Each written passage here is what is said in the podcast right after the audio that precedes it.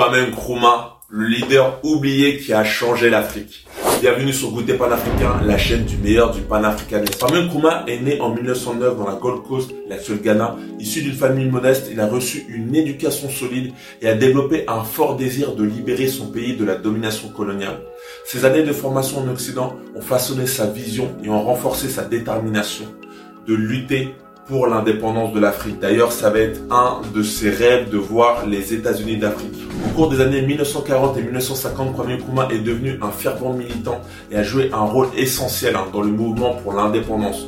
Son leadership charismatique et sa conviction en une Afrique unie et libre ont inspiré de nombreux autres leaders africains. D'ailleurs, je t'invite à regarder cette vidéo sur Amilcar Cabral qui est, qui est pareil que lui un très très grand défenseur de son pays, notamment la Guinée. En 1957, le Ghana est devenu le premier pays d'Afrique subsaharienne à obtenir son indépendance. Kwame Nkrumah a été élu comme premier président de la nation nouvellement indépendante. Son objectif était de transformer le Ghana en un modèle de développement et de progrès pour toute l'Afrique. Malheureusement, en 1966, Kwame Nkrumah a été renversé par un coup d'État. Il a vécu le reste de, de sa vie en exil on va en parler dans ce débat, mais son héritage et son idéologie ont continué à inspirer euh, des générations de leaders et militants africains. Je n'en dis pas plus, place au débat animé par Aton et Daniel. Tu es sur Goûter Panafricain. Bonjour à toutes et à tous, bienvenue au Goûter Panafricain. Alors, on va démarrer tout de suite avec le sujet du jour qui concerne Kwame Nkrumah. Alors, je vais poser la première question Aton, pour toi, Kwame Nkrumah, quel est ton regard sur son parcours?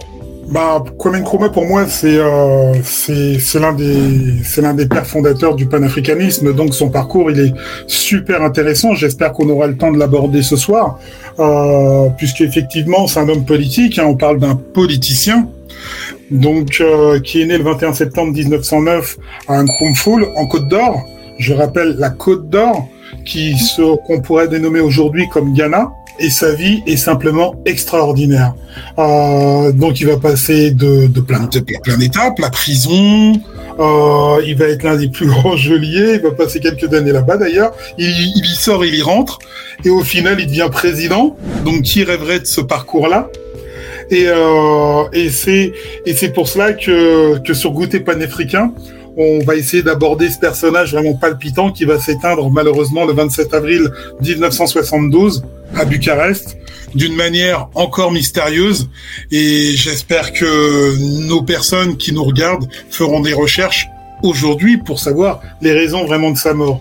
il est mort d'un cancer, soi-disant, mais certains disent qu'il est mort. On va, on va, en parler de, tout ça. Et euh, Daniel, pour toi, quel est euh, son, ton regard sur, euh, sur le parcours de Kwame Nkrumah pour démarrer Donc euh, a commencé comme euh, pas mal de, pré futurs présidents africains après les indépendances. Il fait des études supérieures euh, de, de, de, théologie et de philosophie. Et ensuite, il s'engage en politique dans un parti qui s'appelle UGCC, et ensuite, euh, il part aussi, aussi aux États-Unis euh, euh, à l'université de, de, Lincoln University. Et ensuite, il revient au, il revient au Ghana. Il est une figure euh, d'un panafricanisme.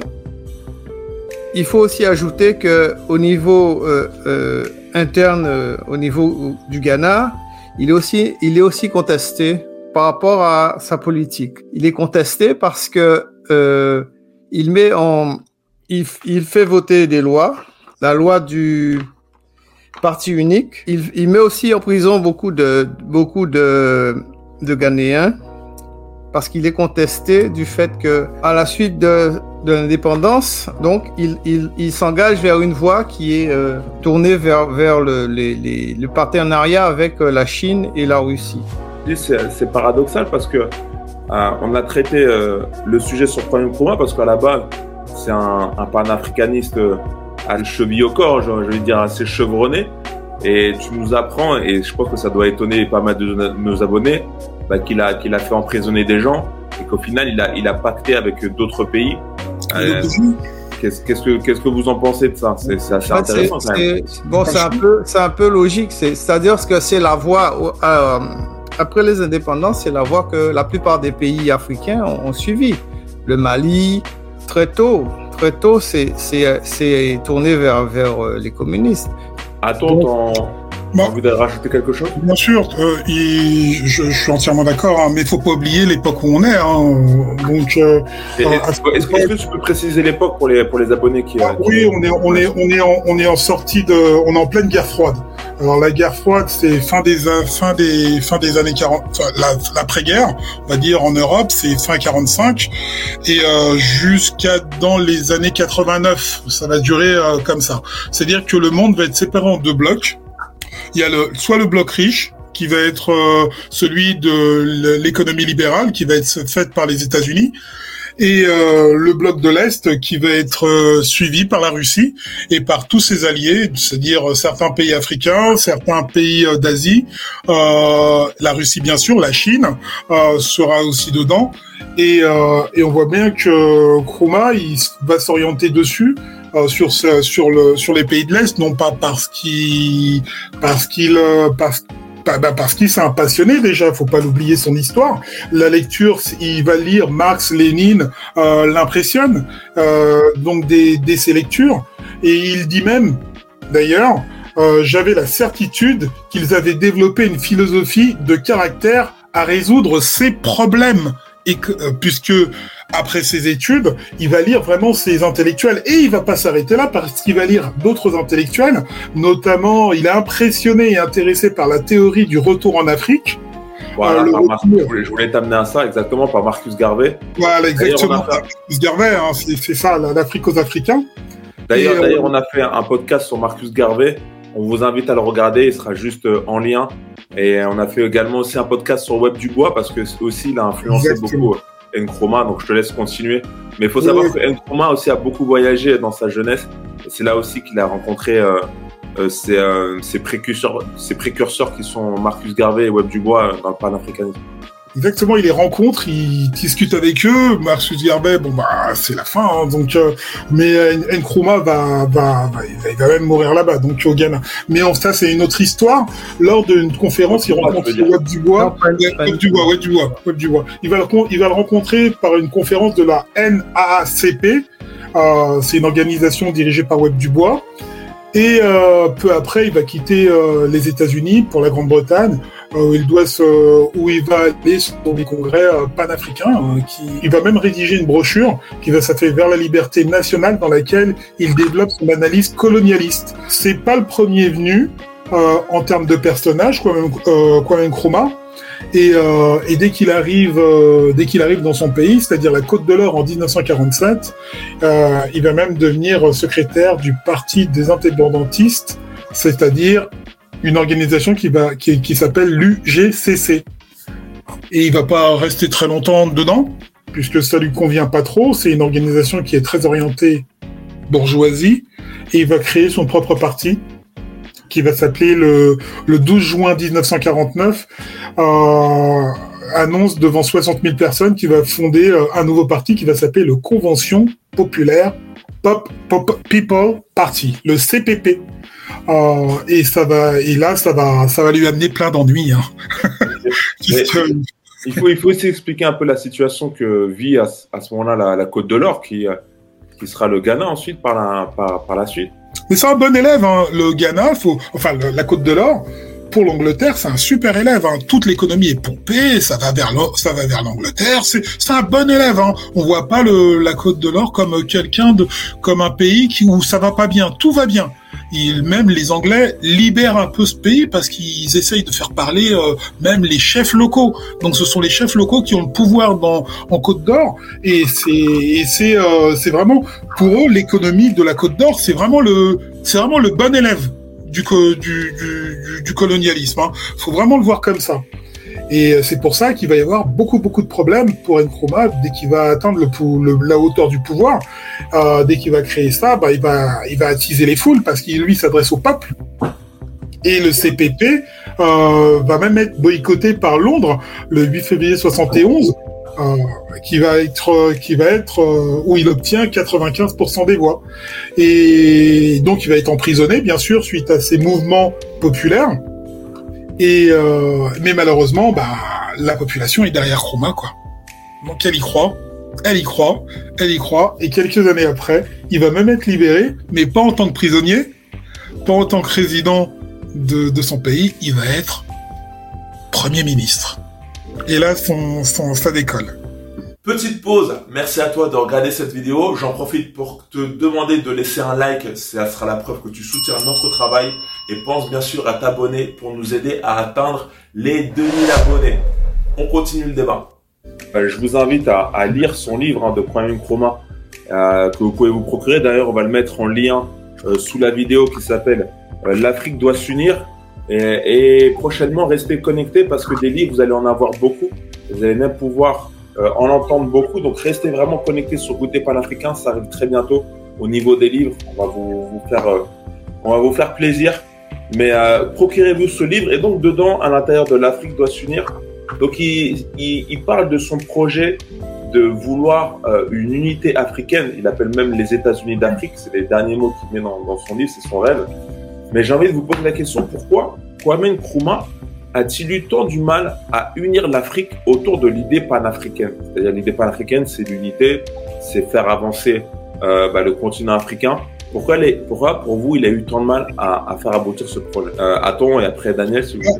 C'est triste à dire, puisque en fin de compte, on, on bah, d'après la conférence de Berlin en 1884, l'Afrique est morcelée et retracée à la craie, c'est-à-dire qu'on met des frontières un peu euh, comme ça. Euh, les Européens, euh, on n'oublie pas la Russie, qui était aussi dedans, puisqu'on a tendance à vouloir aujourd'hui être derrière la Russie, mais la Russie euh, était aussi à la conférence de Berlin, la France, l'Angleterre, l'Espagne, enfin bref, le, même la Belgique, la petite Belgique a eu des terres euh, en Afrique.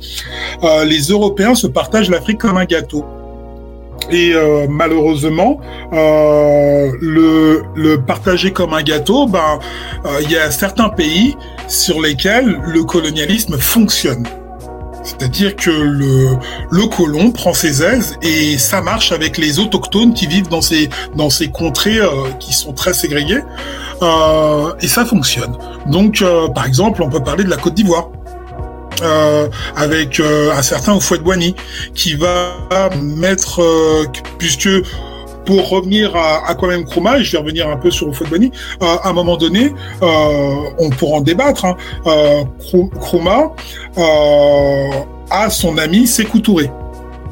Mais si on regarde bien une carte d'Afrique, euh, il y a une frontière qui est entre les deux, c'est la Côte d'Ivoire. Donc, euh, Alors, le... je rappelle Sékou Touré qui est de de Guinée. Okay. De Guinée, c'est l'un des premiers présidents qui va faire sécession à la France. Donc euh, le Guinée de Sékou Touré va faire sécession à la France. Donc pour Chroma, c'est du pain béni. Ça veut dire qu'il va pouvoir le mettre dans son panafricanisme et il se dit chouette, avec deux pays, on pourrait commencer. Et ça commence bien. Parce qu'avec Sékou Touré, ça devient un super ami, il lui prête de l'argent vu que la France détruit la Guinée. Ça méritera encore une vidéo pour expliquer ça. Mais euh, et ensuite, la France, euh, malheureusement, de De Gaulle va détruire la Guinée mais c'est et, euh, et c'est euh, Kwame Nkrumah qui va aider la Guinée financièrement à se sortir du, du pétrin dans lequel elle est. Donc ils vont devenir deux bons amis, deux bons panafricains, deux présidents, et, euh, et ça va durer jusqu'à la fin de jusqu'à la fin de, jusqu'à la fin de Nkrumah. Donc cette alliance euh, panafricaine qu'il avait euh, qu'il avait souhaité faire. Donc l'Afrique s'est unie. Ça ça n'a pas été que des que des échecs. Ouais, mais, mais après, quand, quand, on regarde, là, c'est juste deux cas particuliers, isolés. Mais lui, il voulait vraiment l'unité africaine du tout continent. Et, euh, Moi, je pense que l'unité doit commencer à deux. Ça, commence à deux, ensuite à trois, ensuite à quatre, ensuite à cinq. D'un coup, les gens sont trop morcelés, comme je l'ai dit. Après la conférence de Berlin, vous avez des, des gens qui parlent déjà qui sont euh, qui se qui sont pas vraiment orientés vraiment panafricanistes, mais qui sont orientés pour certains pour certains pour leur intérêt du ventre. Et puis il y en a d'autres, c'est de l'intérêt financier, l'autre c'est des intérêts économiques, l'autre c'est des intérêts, euh, de, de, de, de, religion. Et il n'y a pas vraiment d'unité qui se crée. Mais voilà, faut que ça commence par deux personnes. Une unité, c'est comme un couple. Ça commence par deux. Ensuite, on est trois. Ensuite, on est quatre, cinq, six. Et ensuite, ça fait une agrégation. Et euh, ça avait bien commencé. Malheureusement, il y a des forces supérieures qui, qui résident par exemple la CIA, qui réside aussi en Afrique et qui voit ça d'un très mauvais œil. Toi, Daniel, pourquoi, toi, à ton avis, euh, Kwame Nkrumah a eu du mal à, unir euh, le continent total africain autour de l'idée panafricaine? Je pense que la, ça tient aux différents modes d'administration euh, suivant les pays, les différents pays, suivant le mode d'administration de leur colonie. Euh, pour les Anglais, les Anglais pratiquent l'administration indirecte, c'est-à-dire qu'ils laissent quand même, euh, bon, bien sûr, il y a un pouvoir euh, sur place qui qui régule la colonie, mais les populations sont quand même, ils ont leurs institutions. Au niveau français, on a donc sur place une, une, administration pléthorique avec euh, l'installation aussi euh, de quelques colonies quand même d'Européens, de, suivant les pays. Et euh, l'autochtone, on ne lui laisse presque aucune, aucune latitude pour pouvoir enfin, fonctionner au niveau, au niveau interne. Quoi. Il y a aussi le fait que le Ghana était l'un des premiers pays qui a décédé à l'indépendance, bien avant euh, les autres pays euh, qui, limitrophes, qui étaient sous, sous euh, domination française. Je pense qu'il il était un peu isolé. Le, la pierre d'achoppement, je pense, de l'échec du, du panafricanisme à l'époque. Ok. donc Kwame Nkrumah est, est, devenu président. Donc en fait, il faudrait expliquer déjà la situation. Est-ce qu'il a fait partir les colonies britanniques? Je sais qu'il y a eu Amilcar Cabral D'ailleurs, Amilcar Cabral, on vous invite à regarder sa vidéo qui lui a rendu hommage à sa mort. Amilcar Cabral, lui, a fait disparaître les Portugais par les armes. Kwame Nkrumah, pour lui, pour lui, pour vous, est-ce que la situation du Ghana, elle s'est améliorée avec Kwame? Et est-ce que peut-être que Kwame Nkrumah aurait dû prendre aussi euh, partir dans une lutte armée telle Amilcar Cabral? Je pense que la lutte armée n'était pas vraiment nécessaire en ce qui le concerne, euh, puisque Londres dominait déjà tous les arcanes du pouvoir dès le début. Hein. Pendant quatre ans, euh, ça, Londres dominait tout. Je rappelle que son ancienne colonie, c'était l'Angleterre. La, la, lutte armée n'était pas vraiment euh, un objectif. Je rappelle que pour faire de la lutte armée, il faut des fonds, euh, beaucoup d'argent. Malheureusement, dès qu'on crée un pays naissant, euh, bah il y en a pas beaucoup quoi. La seule économie qu'il y a, c'était le cacao. Et, euh, et encore, il a, après, il a essayé de diversifier tout ça. Et euh, mais est-ce que la question c'est est-ce que ça s'est amélioré? Il a essayé de faire des choses extraordinaires. Moi, je m'en souviens des routes qui ont été bitumées. Aujourd'hui, le Ghana c'est l'un des pays où les routes sont les plus bitumées euh, dans, dans toute la région.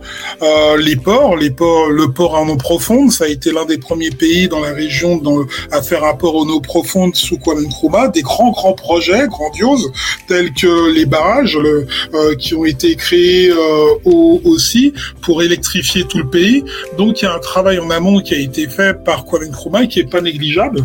Mais euh, et il a fait il a fait beaucoup beaucoup de beaucoup beaucoup de projets qui ont demandé beaucoup beaucoup de fonds et et pour mener à travers ça une lutte panafricaine c'était c'était compliqué. Donc je dis pas que c'était pas impossible. En s'alliant avec d'autres pays qui auraient la même vision que lui ça aurait fonctionner, je pense, s'ils étaient avec trois, quatre pays, et si on aurait enlevé la colonisation de l'époque, ça aurait fonctionné. Si on aurait enlevé les Français et tout ce qui, tout ce qui gravite autour, ça aurait fonctionné. Malheureusement, ces personnes ne peuvent pas lâcher cette, leur économie parce que l'économie vient d'Afrique et euh, ce sont des prédateurs et, et je pense qu'on a minoré le, le, rôle des prédateurs occidentaux euh, dans, dans ces colonies quoi. On voulait partir sur une idée qui était celle du panafricanisme, euh, qui était de réunir tous les pays africains, que l'économie allait bondir, c'est avec une idéologie euh,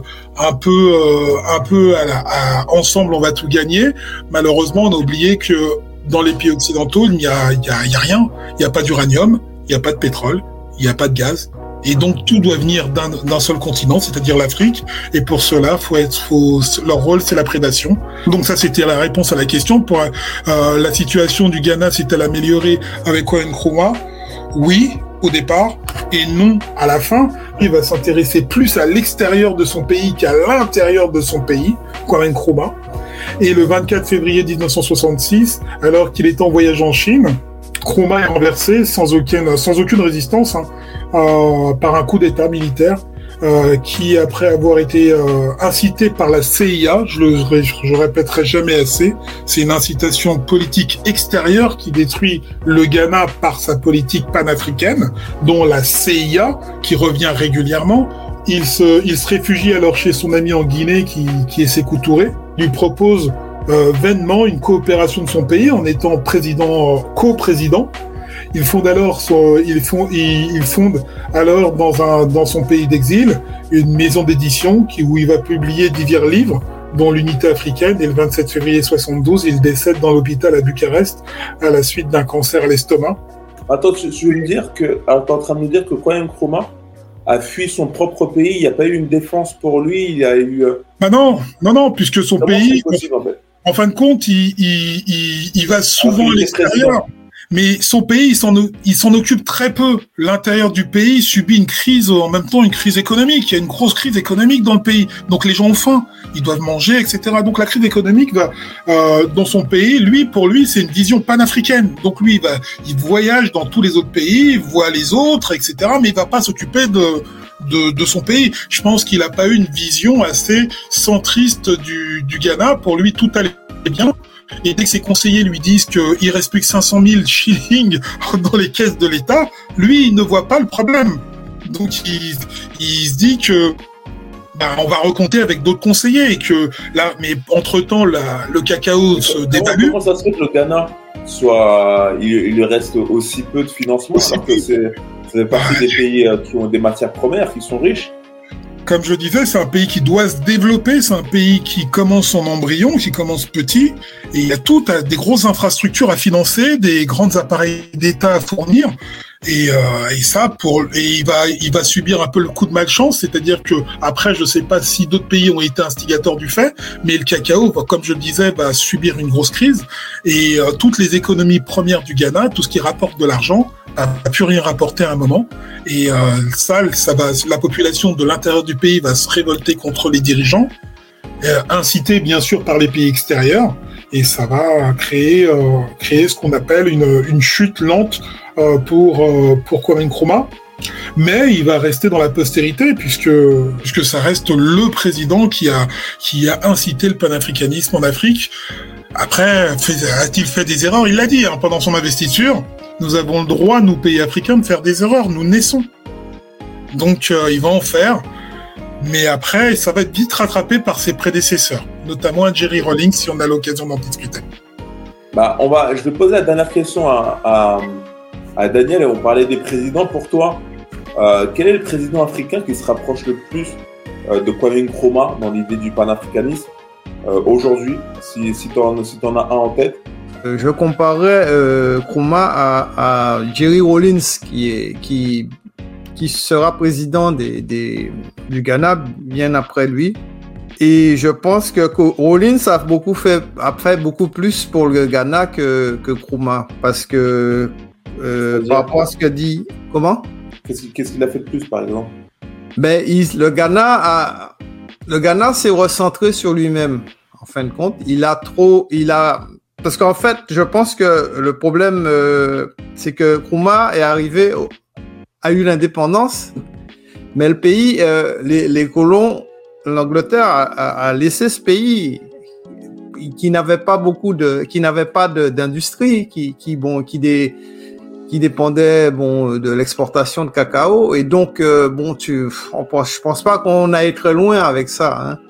donc euh, c'est bien après que le Ghana euh, va devenir sous Rollins ça a été très difficile mais ce pays a relevé la tête à force de compter sur ses propres forces et qui et je pense que Rollins a laissé un pays qui quand même il a, il a laissé la démocratie, bien même si il a eu, il a quand même euh, euh, fait deux coups d'État bien avant cela, mais il était soucieux que son pays puisse partir sur des bases saines. Surtout ça, c'était, c'était la probité euh, politique et morale qui était, qui était prônée par Rollins. Je, pense qu'il a... Mais après, pour en revenir, c'est vrai qu'on oublie souvent que Jerry Rollins, c'est vrai que le mausolée de Chroma, euh, eh ben c'est lui qui le crée. Hein. Il le crée, il crée un mausolée. Euh, il lui donne une image de père fondateur du Ghana. Euh, de figure de panafricaine et d'anticolonialisme. Euh, ce euh, ce qui est Krumah, c'est grâce à Rollins et le mausolée est aujourd'hui l'un des monuments les plus importants de la capitale au Ghana. En 2010, le président euh, John Evans Mills a inauguré la mise en production d'un nouveau champ pétrolier offshore. Et comme euh, comme le comme on le disait tout de suite, ceci permet au Ghana au Ghana d'accéder au pays exportateur de pétrole. Donc c'est c'est plus un pays pauvre qu'on a là, c'est vraiment un pays lancé sur des vrais rails mais dernièrement, bon, aidé par une puissance extérieure, j'espère qu'on aura le temps d'analyser ces petits problèmes qui se passent aujourd'hui sur le Ghana, aidé par des pays occidentaux, la France, les États-Unis, en l'occurrence. Euh, bah, ça coule un peu l'économie du Ghana. Et euh, qu'est-ce que tu veux dire par là? Bah, qu'il y a des forces étrangères. En écoutant le discours de Nana Akufo-Addo dernièrement, il nous le dit, des forces obscures étrangères nous attaquent pour détruire notre économie. J'aurais bien voulu qu'on réécoute ce petit, ce petit discours qu'il nous fait il y, a, il y a quatre mois, il y a six mois, sur les attaques extérieures en précisant certains pays. Mais après, comme on n'a pas de preuves, on peut pas parler pour le moment, mais on, on, a, on a des, on a des, il nous faut chercher. Pour l'instant, on peut pas en dire plus. Ok, bon, en tout cas, merci beaucoup à vous. Hein. Ça sera le, le, dernier, euh, le dernier mot euh, du podcast. Merci à vous, les intervenants. C'est la fin du débat. J'espère que ça t'a plu. Pense à laisser tes commentaires et tes avis sous la vidéo. Euh, d'ailleurs, je t'invite à regarder cette vidéo qui s'affiche juste ici, qui traite de la décolonisation, histoire d'accroître tes compétences sur, sur l'Afrique, le continent et le panafricanisme. Pense à t'abonner et à liker et à partager la vidéo. Et on se retrouve très très bientôt pour une prochaine vidéo sur Goûter panafricain.